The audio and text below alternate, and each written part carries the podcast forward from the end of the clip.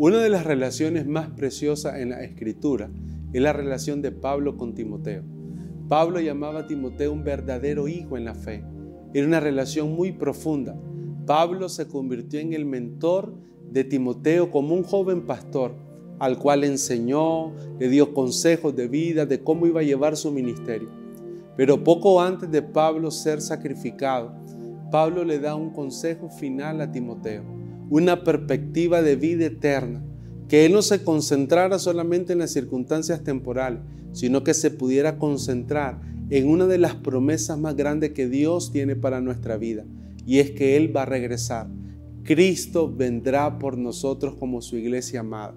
Pablo le dice a Timoteo en 2 Timoteo capítulo 4, versículo 6, porque yo ya estoy para ser sacrificado y el tiempo de mi partida está cercano. He peleado la buena batalla, he acabado la carrera, he guardado la fe. Por lo demás, me está guardada la corona de justicia, la cual me dará el Señor, juez justo, en aquel día, y no solo a mí, sino también a todos los que aman su venida. Cuando uno lee estas palabras, son palabras extraordinarias, porque son el consejo final de Pablo para Timoteo. Pablo le dice a Timoteo, quiero que puedas ver mi forma de vida. Mi vida fue una vida que se consagró a Dios, que peleó esa buena batalla de la fe, pero que no claudicó, sino que perseveró hasta el final.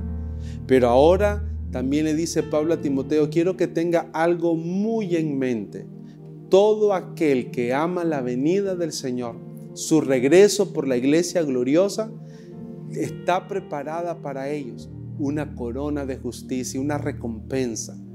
Qué importante que un tiempo como los que vivimos tengamos una expectativa del regreso de Cristo, del maranata de Dios. Cristo viene, pero necesitamos vivir una vida como quienes aman su venida una vida de entrega, una vida de amor hacia Dios, una vida donde nuestra prioridad no está en lo terrenal, sino en lo celestial, una vida donde vivimos para lo que Dios quiere manifestar, para lo que Dios quiere hacer.